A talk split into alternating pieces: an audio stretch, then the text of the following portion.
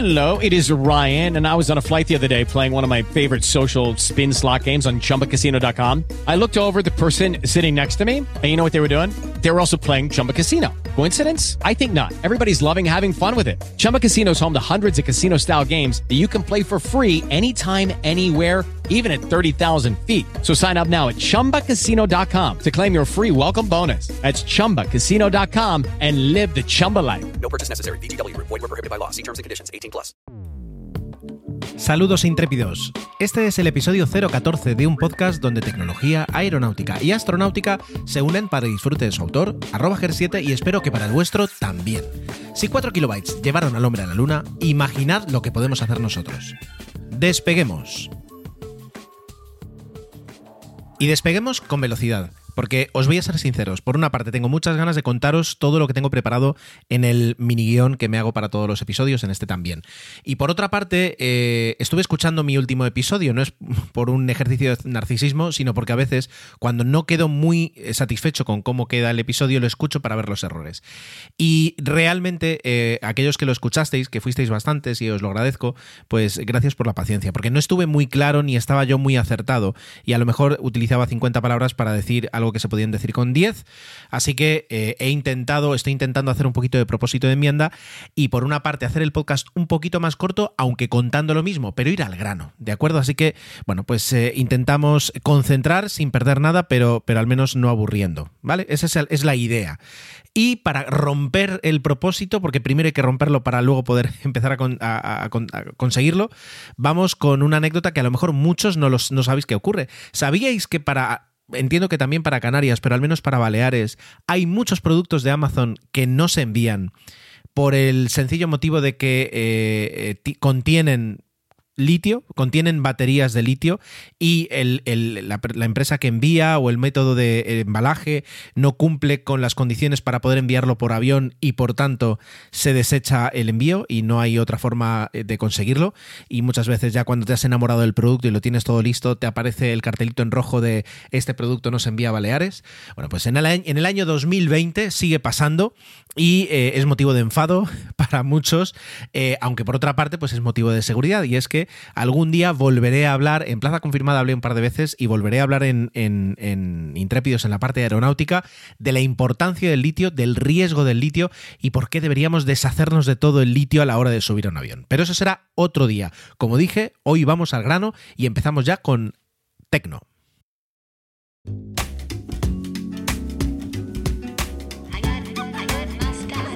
Si ya tiene que ser traumático el que te roben en casa, el que llegues y de repente encuentres que, te faltan cosas, que está todo, bueno, que han invadido tu privacidad y se han llevado partes, eh, part, algunas propiedades tuyas, eh, lo es más todavía que te roben cuando estás en casa, cuando tú estás durmiendo eh, y, y, de repente te despiertes por la mañana o lo que es peor, descubras a los ladrones en, en, plena, en, plena, en pleno acto, en pleno delito. Y eso es lo que le pasó justamente a un familiar mío hace pues eh, un mes y medio, cinco, sí, cinco o seis semanas tal vez, ¿vale? Después de ello, y aunque por suerte, entre comillas, eh, solo se llevaron los teléfonos móviles, pero teléfonos móviles que estaban en las mesillas de, de, de, de la habitación mientras eh, mis familiares dormían y se lo sacaron pues de eso, de, de escasos 30 centímetros de, su, de su persona, estos familiares me pidieron si les podía ayudar con la búsqueda y compra de una alarma, ¿de acuerdo? Y yo encantado que les ayude porque además eh, no descarto en algún momento pues hacer una, adquirir una también para, para mí. Bueno, entonces os voy a intentar explicar un poquito qué es lo que he aprendido acerca del mundo de las alarmas en, estas semanas, eh, por cuál eh, me decanté y eh, pues cuáles son los pros y contras de, la alarma que, ahora mismo ya, está funcionando. ¿De acuerdo? Vamos allá. Uh, partamos de la base, por supuesto si, si, el presupuesto te lo, te lo permite, eh, la, mejor solución de alarma que puedes tener es una alarma conectada a una central de alarmas de una empresa eh, especializada en, en, el mundo de las alarmas, por supuesto. ¿De acuerdo? Llámese eh, Securitas Direct, llámese Prosegur, llámese Trablisa, llámese ADT y algunos nombres más que a lo mejor son un poquito eh, menos comerciales o más enfocados justamente a, a negocios, etcétera, etcétera, ¿no? Pero es decir, todos tenemos algunos nombres que nos vienen a la cabeza en el mundo de las alarmas, ¿vale? Eso, eso queda por descontado. A partir de ahí vamos a ir hacia abajo y vamos a hablar de eh, soluciones más baratas y que, por tanto, no tienen las mismas funciones que una alarma conectada. Y hablando un poco de las alarmas conectadas, una de las cosas es, bueno, saber qué precio. Porque si nunca has entrado en, en, el mundo de las alarmas, dices, bueno, pero realmente cuánto cuesta poner una alarma. Vale, pues en la página de Prosegur y en la, en la página de Trablisa, Trablisa es una empresa que no sé si trabaja a escala nacional, puede que sí, no estoy 100% seguro, pero al menos en Baleares eh, trabaja y, en otras comunidades sé que también. Así que la voy a meter dentro de la comparativa. Y luego está Prosegur, que sí que está en toda, en toda España. Bueno, pues ambas empresas cuando quitas las ofertas, los meses, descuentos, Black Friday, etcétera, etcétera, para un hogar eh, de un piso, es decir, para lo que es un piso, una alarma conectada tiene un coste desde 45 euros. Es decir, si no necesitas ningún sensor eh, especial o no hay que llenar la casa de sensores, pues seguramente te costará 45 euros al mes. Instalaciones aparte, eh, que de repente en una te entra una cosa, en otra te entra otra, en otra todo es gratis, depende si hay una promoción, si el comercial se le ocurre, etcétera, etcétera. Pero el coste, digamos, que, uno se hace a la cabeza de decir, bueno, pues luego mm, a la hora de, cuadrar los presupuestos de la casa, ¿cuánto me va a costar? 45 euros al mes. Y con eso lo que tienes es, es un aparato de, bastante buena calidad, em, unos sensores que ahí dependeremos de, nuestra casa para decidir si necesitamos más, menos de que el asesor de seguridad, que por supuesto sabe 100 veces más que yo, decida cuáles son los puntos débiles, cuáles son los puntos a cubrir, etcétera, etcétera, decidirá cuántos sensores van. No sé si, ya digo, ahí ya puede variar el precio si de repente hay que llenar la casa de sensores porque tienes 25 ventanas, ¿de acuerdo? pero todo va a una central, a una centralita, una centralita que tiene una calidad bastante buena y esa eh, centralita a la vez va conectada a una central de alarmas. ¿Cómo?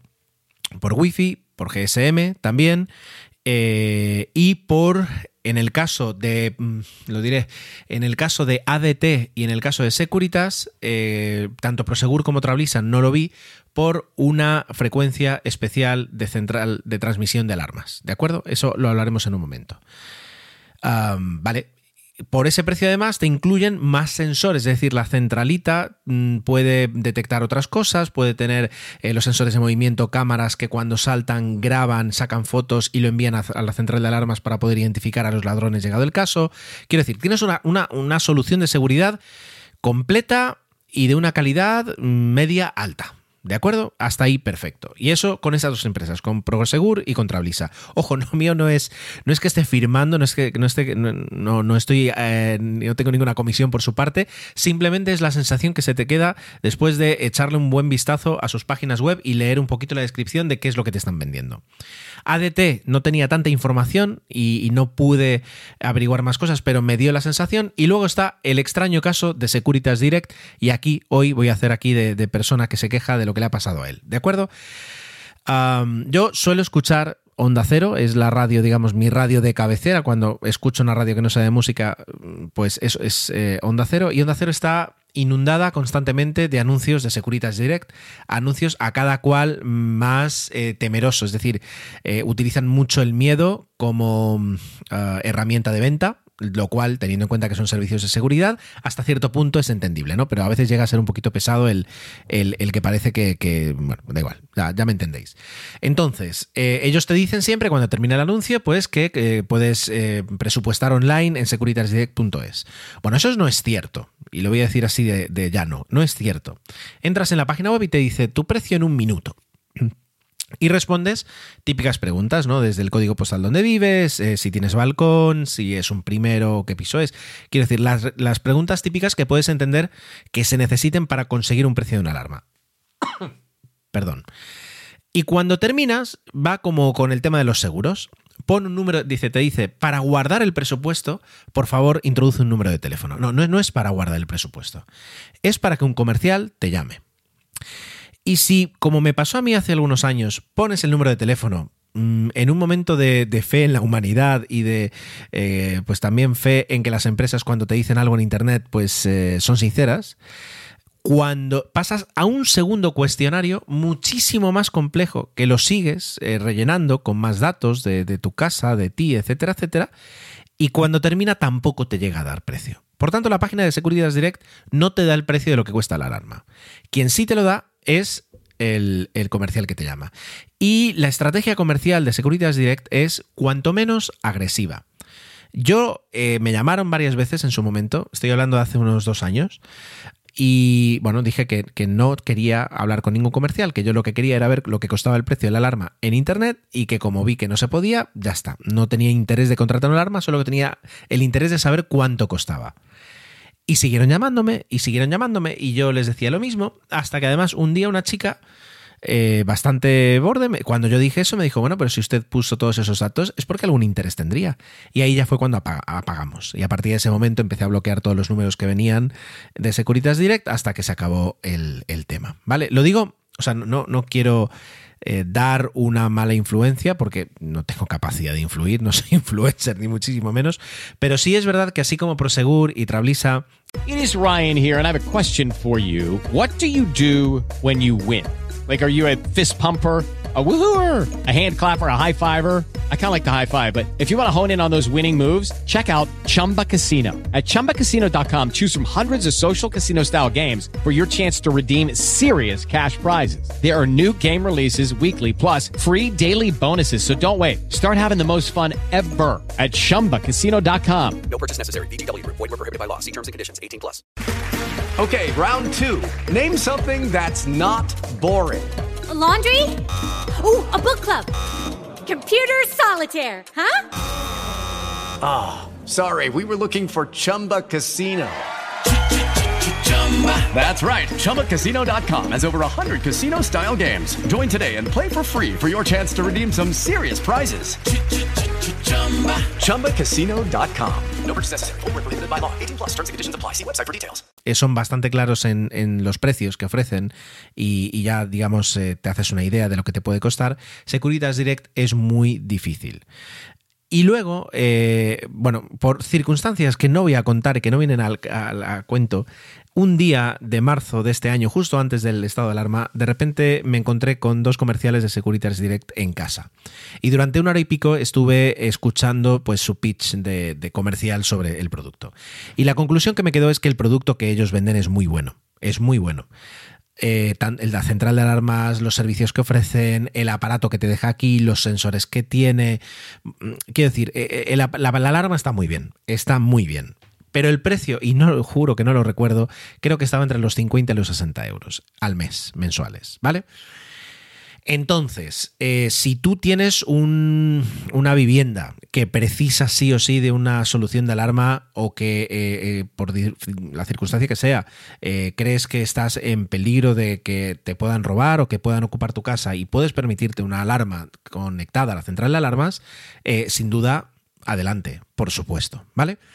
Con un eh, pequeño pero, y es, paro no, con un pequeño pero. Y es que eh, muchas de estas empresas, sobre todo, por ejemplo, Securitas, y no me acuerdo cuál más, ahora creo que crea ADT o, o, o Trablis, bueno, no me acuerdo. Sé, sé, que Securitas lo hacía. Uno de sus, uno de sus, sus palancas comerciales para venderte es que eh, tienen una alarma anti-inhibidores y que por tanto pues eso hace que es un producto mucho mejor que cualquier otra alarma que puede caer debajo de, de, la influencia de un inhibidor. ¿De acuerdo? Eh, por si acaso recordemos que un inhibidor de frecuencia como todos los que hayamos aparcado alguna vez un coche cerca de una comisaría, es algo que deja, sin uso cualquier tipo de transmisión inalámbrica en un amplio rango de frecuencias, por decirlo de alguna forma. ¿De acuerdo? Entonces, las alarmas normales que se manejan a 433 MHz para comunicarse entre los sensores y la central y que utilizan señales GSM, pues de 900, 1800 MHz, etcétera, etcétera, o señales Wi-Fi de 2,4 o 5 GHz para comunicarse, cuando un inhibidor de varias frecuencias eh, se pone en marcha, las, las, las, alarmas se quedan absolutamente mudas. ¿Qué ocurre? Que eh, algunas alarmas utilizan una, una, una frecuencia específica que ahora voy a buscar ahora el, nombre de, esta, de, este tipo de comunicación, pero que eh, es de onda es de onda muy corta. Ahora, no recuerdo exactamente lo que significa. Sé que, es decir, es de. a mí me sale onda, onda muy corta porque en realidad es de unos muy pocos kilohercios. Y en alguna parte leí que de alguna forma se parece a las frecuencias que utilizan los submarinos para comunicarse. Es decir, portan muy poco dato, muy poco dato, pero tienen una capacidad de transmisión altísima, ¿de acuerdo? Y una capacidad de, alcance muy alto, como un submarino, vaya. Eh, Y dado esta información, o sea, yo estoy dando esta información de submarinos en base, por supuesto, a Marea Roja, a la Caza del Rojo, a las la- de Widowmaker y a todas las películas de submarinos que nos han formado a toda una generación. Bueno, pues eh, encontré en una página que se llama asteia.es, Asteia Seguridad, un texto espectacular en el que viene a decir que todos los que digan, incluso aparece una foto de dos señor, un señor, un señor una señora con una nariz de Pinocho. O sea, la entrada es un poquito rara en, en en ese aspecto, pero van a saco explicando que eh, todas las empresas que digan que tienen alarmas con, con inhibidor de frecuencias y que, por- eh, perdón, con anti-inhibidores, eh, que es, es una tontería. Por dos motivos. Primero, dicen que un inhibidor, si se sabe utilizar, también puede bloquear esa frecuencia, la frecuencia que utilizan esta red de, de transmisión de alarmas, que la estoy buscando, pero sin dejar de hablar. Y por otra parte, porque aunque la transmisión entre la central de la alarma eh, y la alarma funcione, eh, la frecuencia a la que los sensores envían información a la central, el sensor de puerta, el sensor de movimiento, ese sí queda bloqueado. Entonces te queda un aparato que no recibe respuesta de los sensores y que al no recibir eh, respuesta de los sensores no sabe si se están activando o no. ¿Vale? Por tanto, lo que viene a decir es que con eh, sistema de anti-inhibición o, o sin sistema de anti-inhibición, una alarma mm, puede caer sin ningún problema. Y entonces alguien puede decir, ¿y entonces dónde está la seguridad? Pues la seguridad, según esta empresa, es un sistema mixto. Por una parte, de eh, un sistema sin cables, pero por otra parte, algunos sensores conectados a la alarma con cables. Por supuesto, esto complica la instalación, encarece la instalación, ya no tiene ese puntito comercial de vengo y en una tarde te lo dejo instalado, ¿vale? Porque hay que hacer obra, no, bueno, no obra, ¿no? Pero algunas, algunas, algunas cosas sí hay que hacer, pero la ventaja es que no hay ningún tipo de problema de inhibición cuando eh, pues tienes cables puestos por tu casa entre sensores y central de alarma, ¿de acuerdo? En algún, algún momento lo diré. eh, lo que cómo funcionan esto. Es decir, vale, las redes Sigifox, LoRa, Neul mm, son, son los nombres que se les dan a, a estas eh, redes de ATN, red ATN, de Alarm Transmission Network, ¿vale? Bueno, pues básicamente ahora ya os he dado la parte, digamos, de lo que son las alarmas conectadas, los pros, las los contras, etcétera, etcétera. Si no tienes ese dinero para gastarte, no te lo puedes permitir, o en este momento no es eh, el momento para lanzarte a, ya, no, ya no hacer un gasto, sino a adquirir un compromiso de gasto mensual, pues entonces nos vamos a las alarmas que no están conectadas. Y ahí ya nos podemos ir a Amazon. Y ahí ya vamos a hablar de dos tipos de alarmas eh, básicas, ¿de acuerdo? Las alarmas que solo van por Wi-Fi y que más que un alarma son un sistema de vigilancia como el de Xiaomi y como el de Netatmo, como el de muchas otras empresas que cuestan una pasta, que estamos hablando de entre 170, 300 euros, depende de los sensores que le pongas, que son muy chulas, que tienen una interfaz muy buena, que seguramente eh, tienen una, una aplicación a la hora de manejarlas muy amable y muy satisfactoria eh, pues son esos, unos sistemas de vigilancia que te permiten recibir datos de lo que está pasando en tu casa. La pregunta es, ¿son alarmas? Para mí, claro, una, una alarma que solo, solo se comunica contigo a través de Internet, eh, me cuesta mucho llamarla alarma.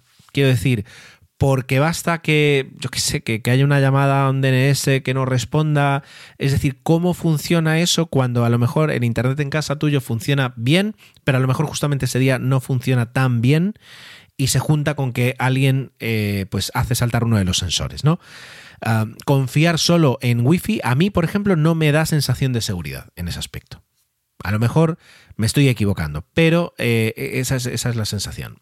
Y luego que además estos sistemas de, de, sensores y y de vigilancia, pues tienen una cámara, un sensor de puerta y un sensor de movimiento, normalmente, y luego ya tienes que, si quieres más, ir adquiriendo por separado a un coste, pues aunque no sea alto, pues a un coste que cuando digamos completas lo que necesitas para montar un sistema de alarma en casa, pues, eh, pues al final es un gasto elevado. Y ya si estás en ese gasto elevado, a lo mejor tendrías que preguntarte si no merece la pena más, pues la inversión mensual en una, en una central de alarmas, ¿vale?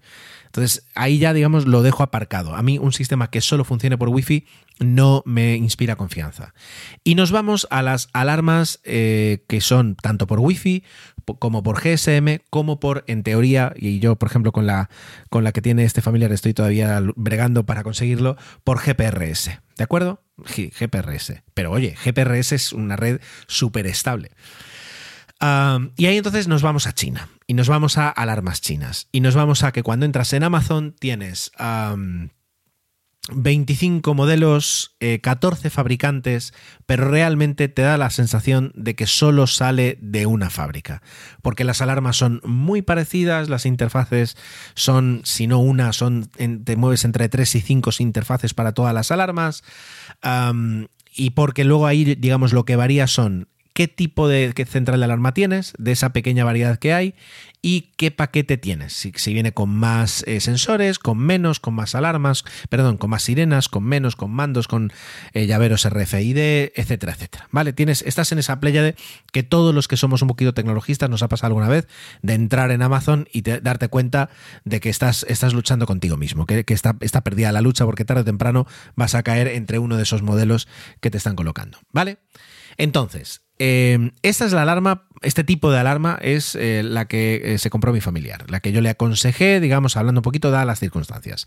Vale, Vamos, vamos, por una parte, a evaluarla, ¿no? Lo primero, lo que es importante, la calidad de los sensores. Aquí estamos hablando mm, normalmente en una alarma de, de, casa de dos tipos de sensores. Un sensor de puerta, que creo que si no lo tenéis visualizado es los imanes que se colocan uno en la hoja de la puerta y la otra en el marco, que cuando se separan esos imanes, eh, pues uno de los dos elementos tiene una forma de transmitir a la central de alarmas por una frecuencia, oye, ya no siento a mi imán, ya digamos se ha separado el imán y por tanto la central de alarma decide, entiende que se ha abierto la puerta con el, con el sensor activado, con la alarma activa armada y hace saltar la alarma. Muy bien. Y luego está el sensor de movimiento, que es un pequeño receptor de infrarrojos que cuando detecta un cambio súbito del calor de la habitación, de los infrarrojos que emiten nuestros cuerpos por el calor, eh, eh, pues también hace que se hace saltar la alarma, ¿de acuerdo? Por transmisión, oye, aquí algo ha pasado, antes no, no tenía este, este, este reflejo infrarrojo, ahora sí lo tengo. With lucky landslots, you can get lucky just about anywhere. Dearly beloved, we are gathered here today to. Has anyone seen the bride and groom? Sorry, sorry, we're here. We were getting lucky in the limo and we lost track of time. No, Lucky Land Casino, with cash prizes that add up quicker than a guest registry. In that case, I pronounce you lucky. Play for free at LuckyLandSlots.com. Daily bonuses are waiting. No purchase necessary. Void where prohibited by law. 18 plus. Terms and conditions apply. See website for details. Lucky Land Casino asking people, "What's the weirdest place you've gotten lucky?" Lucky in line at the deli, I guess. Aha, in my dentist's office. More than once, actually. Do I have to say? Yes, you do. In the car before my kids' PTA meeting. Really? Yes. Excuse me, what's the weirdest place you've gotten lucky? I never win and tell. Well, there you have it. You can get lucky anywhere playing at LuckyLandSlots.com. Play for free right now. Are you feeling lucky? No purchase necessary. Void where prohibited by law. 18 plus. Terms and conditions apply. See website for details. Pum, ya está. Sensores de movimiento. ¿Cómo funcionan? Oye, pues funcionan muy bien. El sensor de puerta es difícil que falle, no falla lo tienes ahí, no hay ningún problema. El sensor de movimiento, que yo era bastante mm, incrédulo, funciona muy bien. Hasta en una habitación de, 25 o 30 metros cuadrados que te coloques en el otro extremo, si entras y caminas, por supuesto, si vas a los Robert Redford en, en, sneakers así, caminando a 4 centímetros, puedes jugar y puedes mm, ganar, quiero decir, por supuesto. Pero un movimiento normal humano lo detecta y hace saltar la alarma a los segundos, ¿de acuerdo? O sea que los sensores, perfecto. Nos vamos a la calidad de la central. Bueno, es un aparatito que no tiene demasiada calidad. De hecho, yo para conseguir que me leyera correctamente la tarjeta SIM la tuve que sacar y poner varias veces hasta que al final hicieron contacto las seis patas y, ahí ya, digamos, me, fue bien. Y entonces a partir de ahí ningún problema. Pero la calidad del menú es muy mala. Quiero decir, la calidad del menú a la hora de navegar, de moverse, de configurar, quiero decir, no es algo cómodo, no es algo mm, con una buena interfaz, todo lo contrario. Ahora, ¿qué funciona? Funciona. ¿Que puedes dar de alta todos los sensores? Sí. ¿Que puedes dar de alta los teléfonos, configurar el sonido, el volumen, etcétera? Sí. El propio aparatito tiene dos cosas interesantes. Uno es una sirena propia. Suena para que en casa la escuche alguien y salga corriendo. Tus vecinos, si tienes las ventanas abiertas, la pueden llegar a eh, oír. ¿De acuerdo? O sea que por esa parte la sirena está bien, pero luego tiene una salida de mini jack para que tú le enchufes lo que quieras y a partir de ese momento, ¡pum! Pues eres, eres libre de colocar ahí 500 vatios de altavoz y que lo escuche todo el mundo. En ese aspecto, ¿vale? Funciona, es decir. Y lo segundo que tiene es una batería. Una batería más o menos será unos 500 miliamperios que teniendo en cuenta que el gasto que hace este, esta central de alarma es muy pequeño, pues te puede dar para 5 o 6 horas. Y con esos 500 miliamperios, ¿qué es lo que tienes? Pues que si se desconecta de la corriente, recibes dos cosas. Por una parte, un aviso diciendo, oye, eh, aquí alguien ha cortado la luz o ha, o ha manipulado o ha pasado algo. Y lo segundo es que la alarma sigue en funcionamiento durante varias horas más. Me olvidaba que hay un tercer sensor en el propio aparatito y es que está pensado para colgarlo en la pared y tiene una pieza de plástico para que tú, digamos, lo encajes eh, y tranquilamente hagas los agujeros, pongas el, el aparatito de plástico y luego cuelgues en ese aparatito la alarma.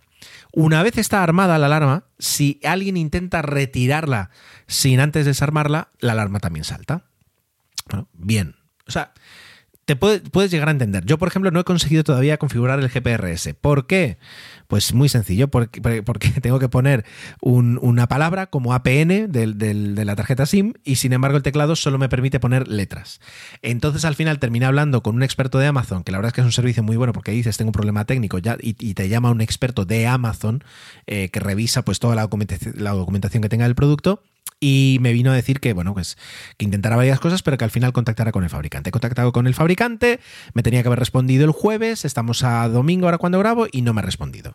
Así que le daré otro toque porque quiero configurar el GPRS si se puede. Y si no, pues, pues no debería estar en el campo de configuración. Pero ya digo, no voy a esperar grandes cosas de esta interfaz. dicho esto, ¿Cómo funciona? Bueno, pues te notifica de tres formas esta alarma. Te notifica eh, con un sonido, ya digo, molesto elevado, que si lo escuchas a las 3 de la mañana te va a levantar de la cama. Eh, pero digo, no es la típica alarma que escuchas desde la calle, porque eso es otro, otro tipo de alarma.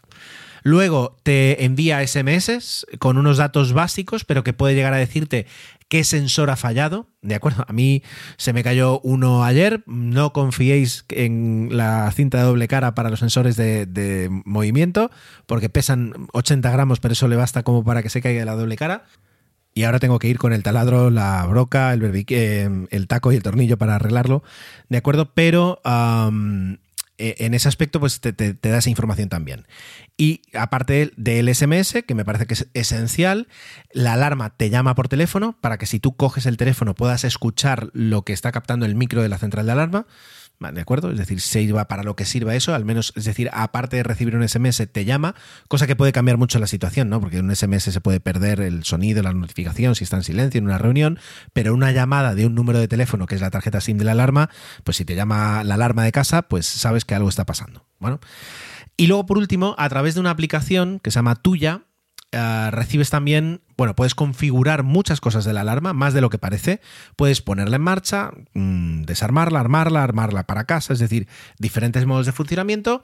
Y también recibes una alarma bastante, una notificación bastante insistente de que ha saltado un sensor de la alarma. O sea que por esa parte, ya digo, tienes SMS, tienes em, la, aplicación. La aplicación no es una aplicación de la alarma, es una especie como de Ah, de lienzo donde cualquier fabricante puede dar de alta un dispositivo eh, de, ¿cómo es? Del Internet de las cosas, del Internet of Things, y entonces tú escaneas y, esta, y esta aplicación tuya se va a buscar qué es lo que le subió ahí el desarrollador y te lo presenta en la aplicación, ¿vale? Pero ya digo, funciona bastante bien. Precios.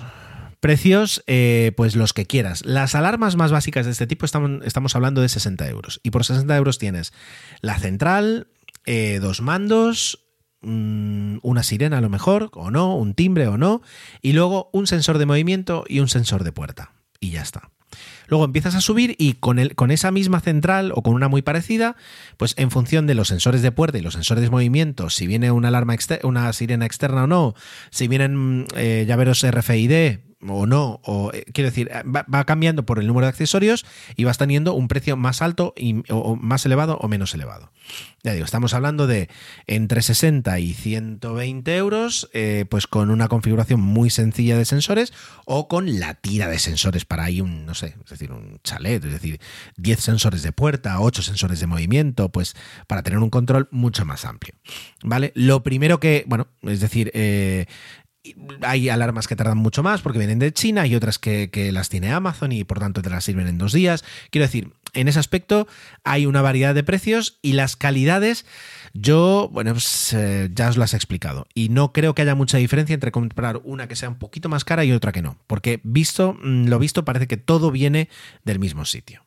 Conclusiones. Bueno, pues vamos con dos conclusiones rápidas para terminar antes de las, del, del minuto 30.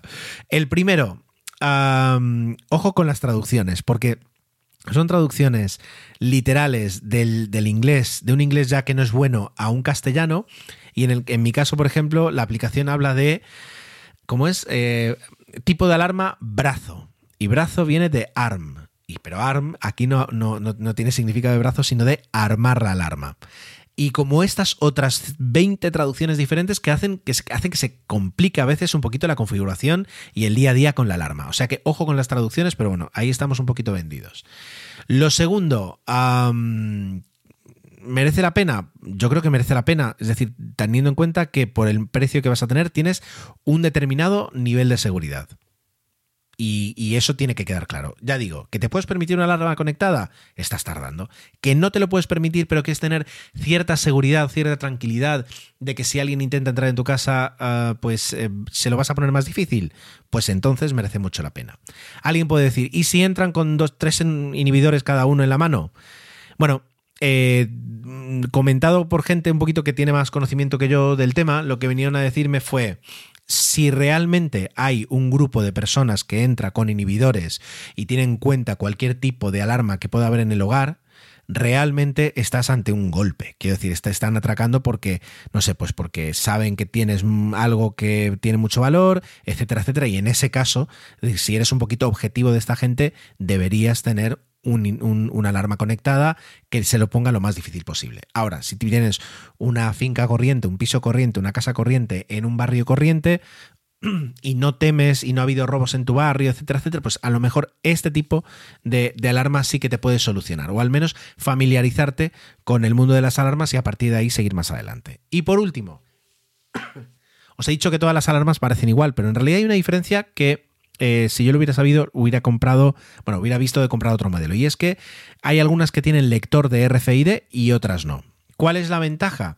Que las que tienen lector RFID, evidentemente, tú llegas a casa, acercas el, el, el, ¿cómo se dice? el llavero a la alarma y se desactiva. Y lo vuelves a acercar y se activa.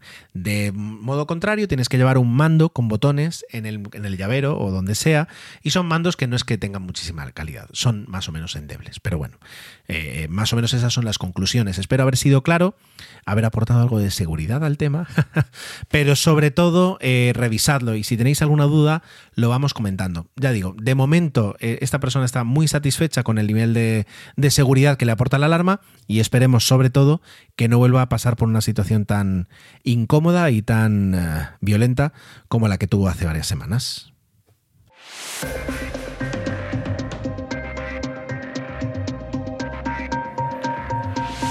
De acuerdo, pues vamos a vamos voy a intentar daros el titular de una noticia y a partir de ahí desgranamos y os explico por qué esta noticia es tan interesante que le ha traído al podcast, ¿de acuerdo? La compañía Dnepr Volga eh, hace unos muy poquitos días decidió paralizar su flota entera de Antonovs 124 tras el accidente que tuvo uno de ellos en una ciudad rusa, no me la hagáis pronunciar, eh, el 13 de noviembre, eh, lo que terminó en una salida de pista en un aterrizaje de emergencia. ¿Vale? Entonces, vamos, vamos aquí a dividir. Aquí hay dos, dos, tipos de personas que podéis estar escuchando esto. Quienes hayáis dicho, ah, el Antonov 124 y las personas que habrán dicho, ¿cómo? ¿El Antonov 124? Así que voy a intentar en, un, en una sola pista de audio contentar a dos públicos muy diferentes. De acuerdo, empecemos con el avión, luego hablamos de la aerolínea y luego hablamos de lo que pasó en el accidente. El avión. El avión seguro que todo el mundo lo ha visto. Es decir, es, un avión que se, ha visto, eh, eh, que se ve, que se ve en las películas, que se ve en, en las, sobre todo en las noticias, que se ve en los documentales, que se ve en todos sitios. ¿Por qué? Porque es un avión ruso de carga que hasta hace muy poquitos años, cuando eh, empezó a volar el 747-8, era el avión con más capacidad de transporte de carga de serie, es decir, aviones producidos en serie. Por supuesto, hay uno que es el hermano mayor de este Antonov 124, pero que solo existe un ejemplar, que un día hablaremos de él, pero lo hablaremos con Santi, porque esto hay que hablarlo con Santi. Y, solo existe uno. Quitado ese avión, este es el, el, avión más grande hasta hace unos pocos años. Y aún así, aunque el 747 puede llevar una barbaridad de contenedores con paquetería, con carga, etcétera, etcétera, este avión es el que soluciona problemas. ¿Habéis visto Air America? Una, ah, no, ¿Era América? Sí, era América. Una película de los años 90 con Mel Gibson y Robert Downey Jr. Era América era una compañía de la CIA que montó, creo que era en Laos o en Camboya, trabajaba encubierto y lo que hacía era operaciones de transporte militar, pero era una aerolínea civil, porque como Estados Unidos no estaba en guerra en el, en el sudeste asiático, pues no podía haber presencia militar. Y el lema de Era América, y, y es cierto, era más o menos, era lo que sea, cuando sea, donde sea. Bueno, pues el Antonov 124 es la imagen viva de ese, de ese, de ese moto, pues es este avión. Es un avión capaz de transportar 150 toneladas a cualquier parte del mundo en prácticamente cualquier tipo de pista, cualquier tipo de condición. Está incluso preparado para aterrizar en pistas de tierra. ¿De acuerdo? Uh, resume, además, es decir, en su, en su estética, en su forma de entender el, el vuelo, de entender la carga, eh, resume pues lo que es la aviación, la aeronáutica rusa, que es el, el sí se puede, el, el vamos a montar algo para conseguirlo, sea de la forma que sea, y aunque parezca que no tenga que volar, vuela. ¿De acuerdo? Eh, el avión surge, además, no es que sea un avión viejo, es decir, el avión empezó a volar en el, en el año 82, eh, consiguió la certificación en, la, en, el año 86, o sea que mm, los aviones más antiguos pues tienen 35 años. Y en su origen era un avión militar, diseñado por, por, el, el, estudio de diseño Antonov en Ucrania y fabricado en dos plantas, una en Ucrania, otra en Rusia. ¿Qué pasa? Que bueno, pues cuando llega eh, la caída de la Unión Soviética, pues eh, todo, toda la aviación rusa de repente se agita porque hay muchas cosas que se hacían en Ucrania, otras se hacían en, Rus en Rusia y otras se hacían en otras de las repúblicas soviéticas. Claro, de repente pues ya no hay esa colaboración, esos tratados, esa, es decir, pues se divide. Y es lo que pasa con el Antonov. De forma que durante muchos años se deja de fabricar. Pero ¿será bueno este avión que 35 años después de que empezara a volar siguen eh, cuadrándose los planes que son muy complejos para volver a producir este avión. Incluso una versión mejorada de este avión, pero pues utilizando su misma esencia y utilizando sus mismas soluciones, ¿de acuerdo? Eh, yo decía que es un avión que lo vais a ver en cualquier lado, ¿de acuerdo? ¿Por qué? Porque eh, dentro del uso civil que se da a partir de, los 90, cuando mm, de repente pues las, la, la, empresa, tanto Antonov como otros operadores, se dan cuenta de que es un avión que tiene una validez brutal en el mercado civil, pero que hasta ahora pues prácticamente no había tenido movimiento. Entonces se empiezan a, entregar algunos aviones civiles, eh, se empiezan, no sé si se llega a convertir algún avión soviético, supongo que no, del, del, ejército del aire soviético, pues eh, al, al mercado civil, sin embargo, pues sí hay aviones civiles, se certifican como aviones civiles en todo el mundo y empiezan a operar.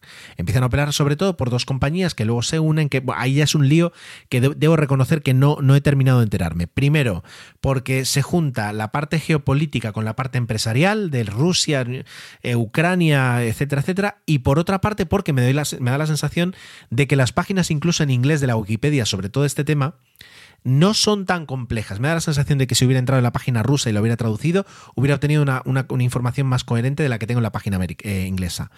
Pero no me ha dado tiempo para hacer eso, ¿vale? Entonces, eh, volvemos. ¿Por qué lo veis a todos sitios? Bueno, cuando hay que llevar un submarino de rescate a algún sitio de forma urgente cuando es necesario llevar un generador a un pueblito perdido en África que les va a cambiar la vida. Cuando, es decir, cada vez que hay que llevar una carga eh, es, especial, una carga que no cumple, digamos, los estándares de paquetería o los estándares de, de, bruto de llevar carga, eh, se contrata este avión. Y este avión te llega desde cualquier parte del mundo, hace su trabajo y se va. Eh, es, es, un solucionador de problemas. Es el lobo de los aviones de carga, sin duda. Incluso, y esto se une un poquito con la parte de, de astronáutica, se utiliza muchísimo en la industria de la aviación. Eh, United Launch Alliance, que son los responsables del cohete, de los cohetes Atlas V y, mm, Delta 4 Heavy, utiliza eh, eh, los Antonov 124 para transportar los cohetes desde eh, Alabama, desde Decatur, que es donde, donde lo hacen, hasta, hasta Cabo Cañaveral. Es decir, meten el cohete entero en el avión y se lo llevan allí para poder lanzarlo. Luego también, por ejemplo, eh, las, la, etapa superior se la llevan a Los, bueno, a Los Ángeles, a California, cuando tienen que hacer lanzamientos desde allí. Luego, uh, SpaceX también transporta las, las um, carcasas superiores del cohete, donde va la carga protegida, desde, desde California, en, la, en Hawthorne, donde tiene la factoría SpaceX, hasta Cabo Cañaveral. Es decir, la industria de la aviación, la industria de la automoción, todo el mundo, la industria aeroespacial, todo el mundo utiliza el Antonov 124 cuando tiene un problema. ¿Qué pasa? Y, y, os lo digo con, con, con, conocimiento. ¿Qué pasa cuando de repente un avión de una compañía aérea, un avión grande que utiliza un motor grande, tiene un problema serio con ese motor y es con ese motor y se queda tirado en Buenos Aires eh, a falta de un motor y tienes que pues eh, cambiarle el motor porque ese motor pues ya ha dejado de funcionar no va a funcionar nunca más eh, que luego ese es otro tema bueno pues de repente tienes que contratar a eh, Volga Nepal o, Antonov Airlines o, un operador de, del Antonov 124, que son tres, quiero decir, no da para mucho, para que vaya a alguna parte del mundo, recoja un, motor, lo meta en sus bodegas, vuele hasta donde está el avión que lo necesitas y lo suelte allí. ¿De acuerdo? Ese es el concepto. Claro, mmm, se gana dinero con esto. Quiero decir, no, no, no, lo haces gratis ni muchísimo menos. Pero fijaos si el avión es potente. De hecho, es el, es el eh, incluso como transporte militar, es más potente que el C5 Galaxy de los Estados Unidos, que ese es otro avión del que merece la pena hablar porque es gigantesco. Bueno, pues el Antonov, aunque es más cortito, es más ancho y le caben más cosas todavía puede transportar, está diseñado para transportar 150 toneladas y esas las mueve durante varios miles de kilómetros y entonces de repostaje en repostaje puede llegar a cualquier parte del mundo. Y el avión es tan bicho, tan brutal, que tiene una grúa de 30 toneladas dentro del avión para poder levantar y mover cosas y, no necesitar eh, según qué equipamiento, lo cual hace que pueda aterrizar pues, en, regiones inhóspitas que no tienen apenas nada de equipamiento y él mismo, él se lo guisa, él se lo come, mueve la carga y la saca y la mete dentro del avión con su propia grúa. Ese es el tipo de, ese es el tipo de avión. Ha habido modificaciones. Antes volaban seis personas ese avión, ahora lo vuelan cuatro. Cuando fija, fijaos que muchos aviones occidentales con dos personas bastan. Es un avión soviético y es espectacular, pero merece mucho la pena. Y dentro de la noticia hablábamos de que Dnieper Volga ha decidido paralizar su flota de Antonov 124. Pues esto es muy grave. ¿Por qué? Porque eh, Dnieper Volga opera sobre todo Antonov 124. De hecho, tiene 12 ejemplares, que 12, ya digo, se les puede sacar muchísimo partido. Ahora estaba viendo que luego también tienen eh, Boeing 747, Iliusin 76. Pero por ejemplo aquí el Boeing 747 no sirve porque es... Es como comparar un baúl con unas estanterías. Es decir, en el baúl, en el baúl puedes colocar cosas de un tamaño que en una estantería no puedes, ¿no? Va por ahí. El Ilyushin 76 es un avión más soviético todavía, este es de los años 70, que sí tiene ese mismo concepto de bodega enorme donde te meten un camión o te meten un generador o un submarino que antes veía una foto. ¿De acuerdo? Pero es más pequeño, es un avión más pequeño, así que hay muchas cosas que no puede transportar el Ilyushin 76 y se lo tiene que dejar solo al Antonov 124. En el momento en el que los planta en tierra, pues todos los clientes que están acostumbrados a utilizarlo sufren y van a sufrir hasta que vuelva a volar. Y ahora llegamos a qué es lo que ha pasado. Bueno, pues pasó que el otro día, pues en un vuelo eh, desde, bueno, evidentemente desde una ciudad rusa, es decir, hacia, creo que no, no, no, no, lo voy a buscar, ¿de acuerdo? Para deciroslo, pero bueno, no es, no es, no es lo importante la ruta que cubría.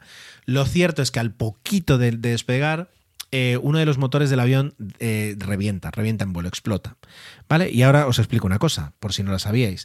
Cuando un avión eh, tiene un- una explosión de uno de los motores, el motor tiene que estar Hello, it is Ryan, and we could all use an extra bright spot in our day, couldn't we? Just to make up for things like sitting in traffic, doing the dishes, counting your steps, you know, all the mundane stuff. That is why I'm such a big fan of Chumba Casino. Chumba Casino has all your favorite social casino style games that you can play for free anytime, anywhere with daily bonuses. That should brighten your day a little.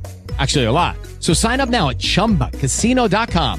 That's chumbacasino.com. No purchase necessary. VGW Group. Void were prohibited by law. See terms and conditions. 18 plus. En Sherwin Williams somos tu compa, tu pana, tu socio, pero sobre todo somos tu aliado, con más de 6.000 representantes para atenderte en tu idioma y beneficios para contratistas que encontrarás en aliadopro.com. En Sherwin Williams somos el aliado del PRO. Espectacularmente preparado para contener la explosión. Es decir, vale, el motor puede destrozarse en un millón de piezas, pero lo importante, lo importante es que ninguna eh, salga de la carena del motor, se quede contenido en, en el, en el fuselaje, digamos, propio del motor, en la carena.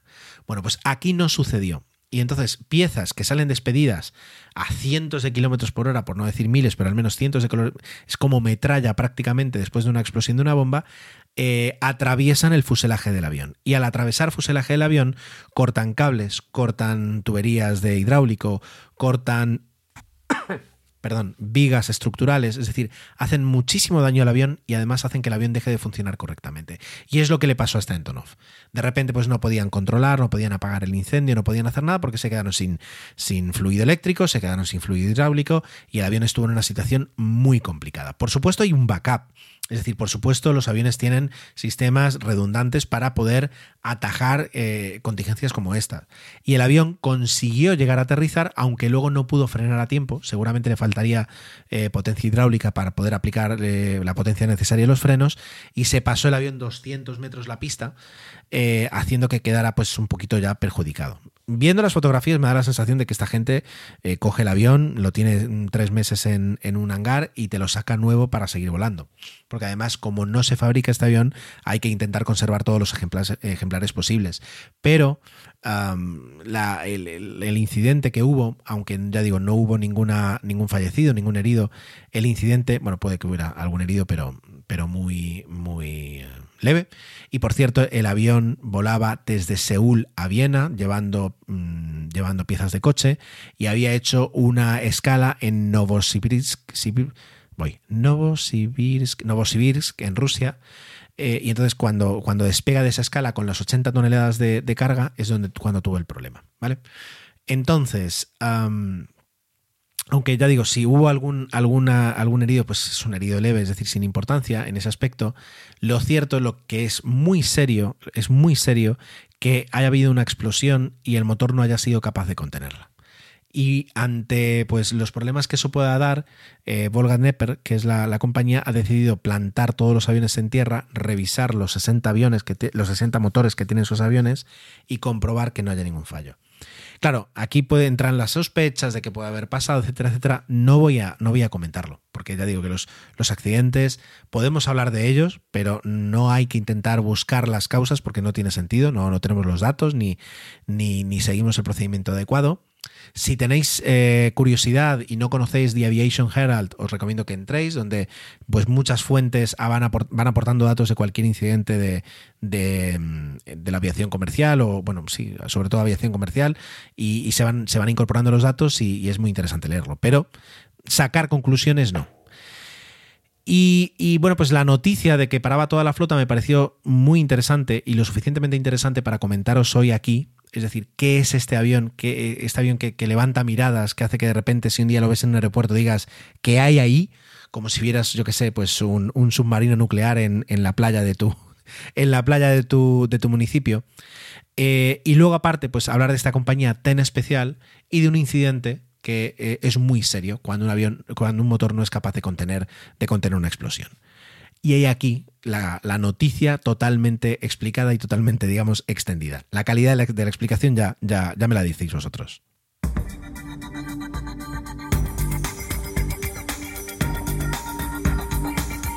Y lo que os traigo a continuación es algo que prácticamente está sucediendo mientras pues mientras lo grabo, mientras a lo mejor lo escucháis el lunes y el martes, eh, porque es una misión además espacial muy rápida y que, pues, eh, ya digo, esta semana, cuando publique el podcast, durante esta semana, vamos a tener los acontecimientos más importantes. Hablo de la misión Chang'e 5, de la CNSA, de la China National Space Administration, como deben estar acostumbrados a que les digan la NASA China. es una misión realmente eh, importante y yo creo que clave para lo que va a pasar en el espacio en los próximos 10 ah, años, ¿de acuerdo? Aquí, digamos, todas las potencias mundiales se están colocando otra vez, se están colocando en una situación en la que puedan ser capaces de dar pasos adelante en la exploración espacial. NASA, por ejemplo, dio un par de pasos atrás cuando durante ocho o nueve años fue incapaz de colocar un solo hombre en la, Luna, en el espacio simplemente, eh, pero ahora se está recuperando y está cogiendo de más velocidad con, el proyecto de, Artemisa, con el proyecto de, una propia estación espacial en la Luna. Eh, bueno, yo creo que, en ese aspecto tiene, tiene músculo y tiene, tiene ahora mismo potencia, ¿no? He dicho músculo y potencia como si fuera un jugador de fútbol, por Dios. Eh, los rusos, pues Roscosmos tira muchísimo, es decir, tiene un tesoro y es la experiencia y es eh, todo lo que han hecho, todo lo que han aprendido. Y entonces van dando pasos en función de lo que necesiten para no, para poder seguir utilizando esa experiencia. Y es una estrategia, me parece que muy interesante. Ellos están trabajando en una cápsula nueva para sustituir a las, a las Soyuz, eh, pero bueno, son la, desventaja que tiene Rusia siempre en este aspecto es que todos sus proyectos van por debajo del presupuesto necesario para poder desarrollarse en tiempo y formas eh, óptimas, ¿de acuerdo?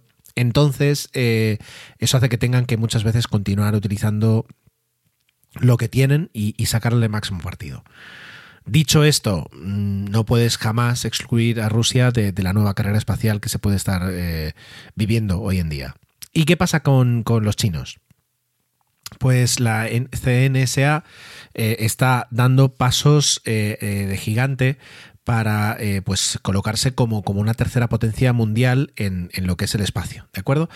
Ah, de hecho, en 2020 ellos solos han, puesto en órbita 33 o 36 cohetes, una, una barbaridad, teniendo en cuenta eh, que bueno, aunque a ellos la pandemia no les ha afectado de la misma forma que al resto del mundo, pues ha sido un año muy especial. Bueno, pues ellos con su una flota de cohetes eh, extensa y, de diferentes tecnologías, y es verdad que es un poquito un poco complicado seguir la pista sus cohetes larga marcha, porque cada uno es, es hijo de su madre y de su padre, pues han conseguido pues una gama de cohetes que les permite levantar cualquier, cual, una, la gama normal, la gama habitual de, de cargas que pueden necesitar para poner en marcha satélites o sondas, o bueno, pues una sonda espacial como la, Chang'e 5, ¿de acuerdo? Que ahora entraremos en, detalle.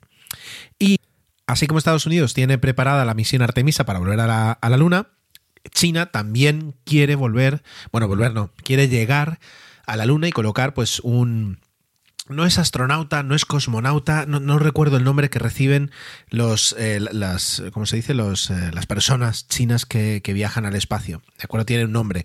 Cada país puede elegir ahí el suyo y tiene un, uno, propio, pero ahora no recuerdo. Ah, bueno, pues ellos quieren más o menos alrededor del año 2030 llegar a la Luna y poder poner un pie en la Luna. otra vez, eh, la Luna es un objetivo. La Luna es eh, una meta que les permite un aprendizaje eh, enorme en cuanto a, la supervivencia, a los viajes en el espacio, al diseño de cohetes, al diseño de naves espaciales y que les permite estar listos para, para el siguiente paso, sea cual sea. ¿De acuerdo? Dejemos eso claro. No es que la Luna tenga una utilidad espectacular, aunque, por ejemplo, ellos creen que eh, si se consiguiera eh, conseguir, o sea, si se consiguiera agua líquida o, tener acceso a agua, aunque fuera hielo, en la Luna, con los, con los procesos químicos, es decir, con, con toda una tecnología que ahora mismo no podemos ni soñar y que a lo mejor estamos hablando del año 2050 para cuando se tenga, pues sí se podría utilizar la Luna para producir oxígeno e hidrógeno y a partir de ahí eh, tener combustible para cohetes, de forma que una misión a Marte, pues parar en la Luna, repostar en la Luna y saliera ya directamente hacia Marte, ¿no? Por ejemplo. Bueno, pues ellos ven esa posibilidad y hacia ahí quieren, quieren un poquito eh, investigar. ¿Por qué es tan importante esta misión Chang'e? ¿Por qué deberías conocer esta misión Chang'e 5? Bueno, pues eh, vamos a decirlo así. Es un pequeño, es un mini Apolo 11. Os lo voy a poner así para, para entenderlo perfectamente. ¿Por qué? Lo único que faltan son los astronautas, pero en realidad lo tiene todo. Es decir, estamos hablando de que es una sonda que va a la Luna, Eh, la propia sonda tiene varias partes. Una cuando llega a la Luna y orbita la Luna, que ahora mismo está terminando, cuando grabo este podcast, está terminando de orbitar, de circular la órbita para que sea una órbita pues justo alrededor de la Luna. Uh, una parte de la sonda desciende a la Luna, otra parte se queda orbitando. La parte que desciende aterriza ella sola de forma autónoma en la Luna. Durante un par de días realiza experimentos, es decir, eh, pues mediciones, etcétera, etcétera, y luego con un brazo de perforación eh, tiene previsto llegar hasta dos metros de profundidad y recoger muestras de la Luna. Coger esas muestras, guardarlas en, una, un, bueno, en, un espacio protegido de, de, la propia sonda, y luego una parte de esa sonda vuelve a, órbita lunar, es decir, vuelve a despegar, vuelve no, despega desde la Luna, se pone en órbita se encuentra con la parte de la, de la, sonda que se había quedado orbitando, ¿de acuerdo? Le transfiere esa carga de dos kilos de rocas lunares que, quiere, que quieren devolver a la Tierra y la parte, digamos, que estaba orbitando vuelve de viaje a la Tierra. Llega a la Tierra, orbita en la Tierra y en el momento necesario suelta una cápsula protegida con escudos térmicos para la reentrada, suelta esa cápsula y esa cápsula pequeña aterriza en Mongolia los equipos que la estén esperando, cuando lleguen, en el momento necesario, podrán abrirla y encontrar los dos kilos de rocas lunares que eh, la sonda que está en la Luna excavó y le pasó a, a, su, digamos, a su compañera que subió a órbita. ¿De acuerdo? Es lo mismo que hizo el Apolo 11, es decir, eh, lanzar un, un, toda una nave espacial, que eran dos partes, que una se queda orbitando, que otra aterriza en la Luna, que después de varias, varios experimentos, una parte de, de, esa, de, esa, cápsula que bajó, una parte sube y la otra se queda, y la parte que sube transfiere la carga, que en este caso eran los astronautas, a la que estaba orbitando, la que estaba orbitando vuelve a la Tierra y un trozo de la que orbita vuelve y, llegaba con los astronautas sanos y salvos. Es el mismo perfil que la misión Apolo, pero sin los astronautas. Claro, está, está, clarísimo. Es decir, si tú aprendes a hacer esto sin astronautas, el siguiente perfil, es, perdón, el siguiente paso es poder hacerlo con astronautas. Pero primero tienes que entender las dificultades, los retos, los desafíos, superarlos, aprender, desarrollar la tecnología, los procedimientos, la formación, desarrollar todo lo necesario y luego tú ya sabes mantener astronautas con vida en, en el espacio. Por tanto, aplicas todo ese aprendizaje a, a las nuevas misiones. Eh, ¿Podrían llegar al 2000, eh, en el año 2030 a la Luna? Pues podrían llegar. Es decir, desde luego, esta misión es súper interesante. Y van a conseguir por primera vez desde 1976 una Una, prueba, una, es decir, rocas lunares. ¿De acuerdo? Solo hay dos países que tengan eh, muestras de rocas lunares: Estados Unidos y Rusia. Estados Unidos, en las misiones Apolo, traían eh, pues diferentes eh, pesajes, es decir, al principio poco, luego ya más, de rocas lunares. Por cierto, anécdota. Neil Armstrong nada más llega y pisa la luna, a los X minutos, a los muy pocos minutos, se agacha, coge un puñado de, de, roca lunar y se la pone en un bolsillo. Y eso era la eh, prueba de contingencia. Es decir, si pasaba algo y tenían que salir pitando de la luna, al menos se podrían llevar lo que tenía Neil Armstrong en ese bolsillo. Y al menos podrían los científicos investigar algo. Es decir, sería muy triste llegar a la Luna, tener que irse porque la nave tiene algún bueno, yo que sé, tiene una fuga de oxígeno la nave y no puede proporcionar, proporcionar el, el tiempo de, de vida eh, necesario. Entonces salen corriendo y cuando llegan a la Tierra les dicen, oye, ¿y qué tal la Luna? Bien, ¿nos has traído algo? No me ha dado tiempo. Fatal, ¿no? Es decir, bueno, pues al menos tenían eso. Pues eh, va a ser el tercer país, porque primero lo tuvo Estados Unidos, luego tuvo eh, la Unión Soviética con eh, las sondas que envió, que recordemos que lo que está haciendo lo que está haciendo ahora China de alguna forma Rusia lo hizo en el año 76. Es verdad que era una misión con un perfil muchísimo más sencillo, pero bueno, no, no queda ahí. Es decir, a veces hablamos de que hoy está siendo un poquito ruso este, este podcast y, estamos hablando de las capacidades técnicas que tienen y se nos olvida que, que son, son unos genios en muchos aspectos. Bueno, pues eh, eso, eso es la misión Chang'e 5. Eh, la, la ventaja además es que como no tiene, digamos, células de combustible ni una fuente de energía que les permita sobrevivir mucho tiempo, tienen que ejecutar toda la misión mientras es la parte donde, donde alunice la sonda esté iluminada por el sol, lo cual les da pues más o menos unas dos semanas de ventana. ¿Eso qué significa? Que para antes de Navidad ya habrá vuelto la sonda con las, eh, con las piedras lunares y será toda una noticia y aparecerá en todos los medios, etcétera, etcétera. Bueno, por comentar, por último, el cohete, el, ¿cómo es? El Larga Marcha 5. Es el primer cohete abro comillas, de verdad, cierro comillas, de China. ¿Por qué? Porque hasta ahora todos sus cohetes utilizaban uh, combustibles hipergólicos. Esto lo comenté de pasada hace un par de podcasts. Es decir, tienes un motor donde llegan dos componentes y nada más tocarse explotan y ya tienes eh, pues la combustión necesaria para tener el cohete en marcha. Este cohete, el larga, Marcha 5, utiliza por una parte queroseno y oxígeno, por otra parte hidrógeno y oxígeno para hacer encender sus motores. ¿Eso qué significa? Significa que necesitas motores muchísimo más complejos, desarrollar una tecnología de motores eh, complejos. Y eso lo que te coloca es en la primera división de, los, de, los, eh, de las potencias espaciales en ese aspecto. El Larga Marcha 5 es un cohete pesado que puede levantar pues, unas 20 toneladas a órbita baja terrestre, que tiene cuatro bloques primeros, digamos, que cuando se consumen se, se, separan y un cuerpo que durante ocho minutos está ahí con dos motores a, a, tope hasta que prácticamente se coloca en órbita. Y luego la segunda, la segunda fase es la que termina de colocar en órbita en la carga. Luego, ¿cuál era la carga? La nave que, boom, se va hacia la, hacia la Luna. Es verdad que la segunda, la segunda fase de este cohete la empujó hacia la Luna y luego pues ya todas las correcciones y todos los, pequeñas, eh, las pequeñas correcciones que hay de camino a la Luna ya lo hace la propia, la propia nave. Pero es el cohete más avanzado y de hecho esta misión eh, se ha demorado dos años porque el último lanzamiento creo que fue en 2017 de un larga marcha 5 y no se salió bien. Y entonces pues eh, paralizaron todos los lanzamientos con este cohete durante pues ya veis dos años y pico hasta que han conseguido pues la fiabilidad necesaria o han solucionado los problemas para poder lanzar esta, esta sonda. Y bueno, pues ahora vamos a esperar a que vuelva y que ojalá salga todo bien, porque desde luego el perfil es un perfil muy complicado que ningún otro país, estado, excepto Estados Unidos, ha conseguido eh, ponerlo en marcha y conseguir eh, resultados satisfactorios. Esperemos que vuelva pues esa parte de la Chang'e 5 con esos dos kilos de roca lunar y yo ya me pido alguna piedrita.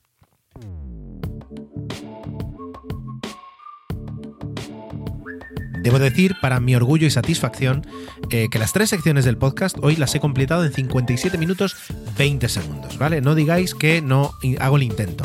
Es verdad que he ido rápido, pero creo que ah, bueno, da, igual, no, no voy a hablar de este tema porque ya, ya os ha quedado claro al principio, ¿no? No, no hace falta. Venga, vamos con los comentarios, que hay un par. Lo primero, el primero es responder o hablar de, nuestro director, eh, Emilio Cano, el director de Milcar.fm y productor de alguno de los podcasts más eh, interesantes eh, del podcasting en castellano. Y eso porque no lo intentan otros idiomas, que seguro que lo hacía muy bien. Bueno, pues Emilio en el daily del 26 de noviembre, pues me utilizó, digamos, de trampolín para hablar de su experiencia también con las fotos, de todo el tema de iCloud, ya directamente para las personas que tienen Mac. Eh, comentó algo que no había caído y es qué ocurre con todas las personas que no tienen Mac. Uh, perdón, que no tienen Mac ni tampoco Windows y que utilizan solo dispositivos móviles. Ya no tienes esa posibilidad tan fácil de volcar a, a un disco duro local, por ejemplo. Eh, bueno, pero hablaba un poquito de, de, esa importancia. Y eso me recordó a una noticia, a un tuit que leí yo hoy y que eh, habré sido capaz de ni siquiera guardarlo para comentarlo ahora, pero eh, era una abogada que eh, comentaba que Google le había borrado la cuenta por X circunstancias determinadas de pues, contraseñas erróneas, lo que fuera, Google le había borrado la cuenta y eso significa que te quedas absolutamente sin nada y lo pierdes absolutamente todo. Que lo mismo tiene mucha suerte y reclamas y Google te restaura la cuenta y los datos, lo mismo no pero eh, ya no eres dueño de tus datos, sino que eres prisionero de, la cárcel de otras personas. En ese aspecto. Así que sí es algo que puede pasar. Yo recomiendo mucho el, todos los daily, por supuesto, pero este en concreto, si os interesó la parte de la fotografía, de las fotos, del almacenamiento de fotos, porque eh, comenta soluciones, por ejemplo, para las personas que utilizan iCloud eh, como solución de almacenamiento. Eh, y bueno, un poquito también pues su punto de vista y su experiencia. O sea que por esa parte mm, complementa perfectamente lo que, lo que yo comenté. Luego eh, tenemos un comentario que llegó a Spreaker, eh, que yo lo tenía aquí porque me lo habían pasado, ¿vale? Que aquí está, sí. Que es de Alejandro Amor García ¿de acuerdo? Eh, bueno, dice que justamente a él particularmente no le importa que los episodios duren lo que tenga que durar. A mí, ya digo, no es tanto una duración, sino es que yo el último lo escuché y a veces, a veces me cansaba de mí mismo, cosa que suele suceder, pero, pero no, no, no tanto cuando me escuchan en, el podcast. Eh, hablaba de que como explicación eh, sobre Artemisa, la primera fase del cohete, del cohete Ares era de combustible sólido y la segunda era un J2X de combustible líquido. Claro, esto es muy interesante. El cohete Ares eh, que nunca llegó, nunca llegó luego a, volar y fue cancelado, eh, como que tenían que constantemente justificar y utilizar pues eh, componentes ya utilizados, ya, digamos ya mm, con experiencia o componentes reciclados o aprovechar pues la experiencia de otros programas, de otras empresas para, para montar el cohete no se les ocurrió para la segunda fase que buscar el motor del Saturno V, del cohete que llevó a, bueno, justamente la misión, las misiones Apolo a la Luna. Y entonces, pues para un programa lunar, pero, sí, lunar del, siglo XXI, se fueron a buscar un motor que se había desarrollado, se había sido desarrollado en los años 60, que tenía, por tanto, pues 50 años de antigüedad. No, no lograron encontrar, o sea, quiero decir, lo encontraron y encontraron algunos preservados, pero existe un problema muy gordo a la hora de coger una tecnología antigua e intentar implementarla en, otro entorno totalmente diferente. Porque tú puedes tener esa tecnología, puedes tener incluso los planos, pero no tienes el conocimiento ni la experiencia y además los estándares de la industria han cambiado y a lo mejor pues una aleación que era considerada segura en 1965, en 2010 te dicen que ni de lejos. Y por tanto tienes que fabricar partes nuevas del avión con aleaciones nuevas y eso implica una cadena de, de dependencias que hace que prácticamente sea imposible utilizar una pieza vieja, a no ser que lo hagas a cuenta y riesgo y diciendo, bueno, pues un Padre Nuestro y, enciende el motor, ¿de acuerdo? Por tanto, al final terminaron utilizando, digamos, como modelo el J2, el motor de la segunda fase del Saturno V, terminaron desarrollando el J2X, que era una especie como de, bueno, pues eh, ni, para ti ni, ni para mí, ¿de acuerdo? Y esto es algo que, hay que entender que tiene la NASA y que la NASA paga un precio altísimo, ¿de acuerdo? Y, lo comento rápido, y es... antes, cuando estaba hablando de, la misión Changuecingo, si os, si os dais cuenta, no he, comentado para nada en qué lugar queda Europa. Y es que eh, Europa, Europa no tiene lugar en la nueva carrera espacial. La ESA, la Agencia Espacial Europea, tiene una eh, relativa importancia, yo diría que bastante, en misiones científicas, en misiones de exploración, en sondas, y sobre todo en colaboraciones. Colabora muchísimo con la NASA, colabora también con la Agencia Espacial China. De hecho, pues parte del seguimiento que se le está haciendo a la misión se realiza en, estaciones y en, instalaciones de la ESA, ¿de acuerdo? Y pues eh, colabora con, las grandes, con la JAXA, con la, con la NASA y con los chinos y con los indios y con quien sea. Está dispuesta a colaborar. Ahora bien, lanzar un proyecto propio ah, de envergadura de misiones tripuladas, por ejemplo, no tienen la capacidad. En los 80, en la época de los transbordadores espaciales, así como el, transbordador espacial, el Shuttle era de Estados Unidos, el Buran era ruso, Europa tuvo su propio proyecto de transbordador espacial que era el Hermes. Pero era un poco también por, oye, yo también tengo, ¿no? Luego se cayó enseguida por, por el motivo de siempre, y es que yo creo, sin tener ni idea, que la ESA está eh, infrapresupuestada de forma crónica. Y es normal porque los que vivimos en la Unión Europea y conocemos un poquito la realidad de la Unión Europea, conseguir que de repente la agencia espacial tenga los presupuestos necesarios para liderar un programa gordo eh, aeroespacial de, bueno pues eh, de poner por ejemplo pues humanos de colocar humanos en órbita pues eh, es muy complicado conseguir que 27 países te den el visto bueno y que, es como, cómo, lo, cómo lo soluciona la NASA con los 50 estados o 51 estados que tiene en, en, Estados Unidos? Pues repartiendo dinero a diestro y siniestro. Entonces, al final tú construyes un cohete como el SLS ahora o como el Saturno V que está nutrido por una playa de proveedores grandes y pequeños, esto ya lo comenté, y lo que consigues a cambio de, distribuir, de atomizar prácticamente la producción de tus cohetes y de tus naves y de tus proyectos es que los congresistas y senadores de cada distrito y de cada estado implicado que tienen una carga de trabajo te voten y te apoyen. Porque ellos a su vez dicen, oye, yo apoyo a la NASA porque nos consigue trabajo eh, aquí en, en Missouri. Yo, pues, es decir, funciona con ese quid pro quo justamente hoy estaba viendo el silencio de los corderos y se me ha pegado, el quid pro quo aquí funciona haciendo que la NASA reparte dinero y a cambio consigue el beneplácito para conseguir más dinero para poner en marcha sus presupuestos, ¿vale? Entonces de ahí un poquito la... Fíjate, has mencionado el J2X y yo me saco 10 minutos de podcast. Y efectivamente, los propulsores de combustible sólido, que eh, se llaman motores en, inglés, motores de combustible sólido, no se pueden regular. Es decir, mm, es un es gasolina, que justamente no es gasolina, me refiero. Enciendes, los enciendes, tiras un mechero ahí, los enciendes y hasta que no se agota el combustible no los puedes parar. Por tanto, bueno, pues eh, originalmente se suelen utilizar como primera fase, pero ah, cada vez hay más cohetes eh, se me ocurre ahora el, Antares de Northrop Grumman, si no voy mal, tienen una segunda fase de combustible sólido. Y si no es el, Antares, es otro, eh, que más o menos luego tienen pseudoformas, no de controlarlo, pero sí de, conseguir montar pues, prácticamente todas las etapas de combustible sólido. Cada vez es más común porque se ha aprendido mucho desde la época de los, de los transbordadores sobre estos motores. Así que es muy interesante.